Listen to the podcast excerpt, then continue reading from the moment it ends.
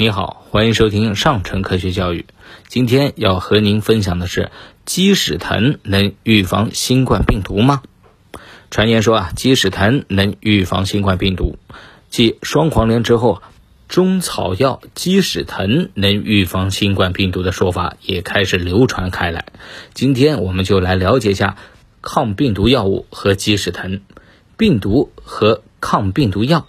病毒是病原微生物中最小的一种，寄生于宿主的细胞内，依赖宿主细胞代谢系统进行增殖复制。病毒复制过程中啊，包括识别并吸附到宿主细胞的表面，通过宿主细胞膜穿入易感细胞，然后呢脱壳合成早期的调控蛋白及核酸多聚酶。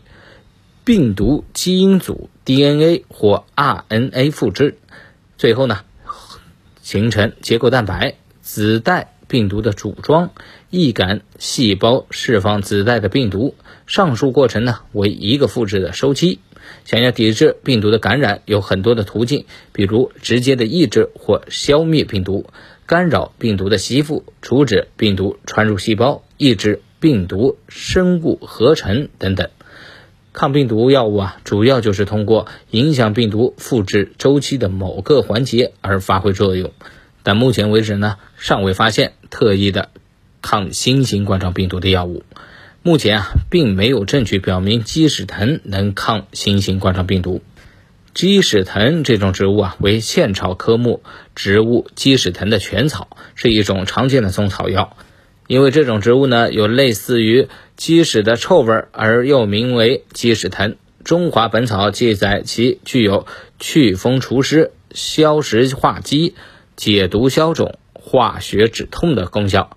近年来呢，初步研究表明，鸡屎藤是具有一定的抗炎、镇痛、调节胃肠道功能、抑菌作用。但到目前为止，尚未发现鸡屎藤抗新型冠状病毒或其他冠状病毒的实验依据，也没有确切的临床证据。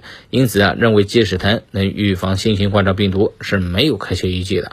另据两千零六年张光荣。夏光成主编，天津科技翻译出版的图书《有毒中草药彩色图鉴》中记载，鸡屎藤的全草具有毒性，所以建议大家不要轻信鸡屎藤能预防新型冠状病毒的传闻，避免误服产生的毒副作用，造成不良的影响。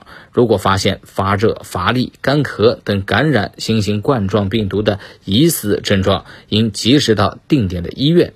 请专业的医生诊治。好了，今天的分享就到这儿，我们下期节目再见。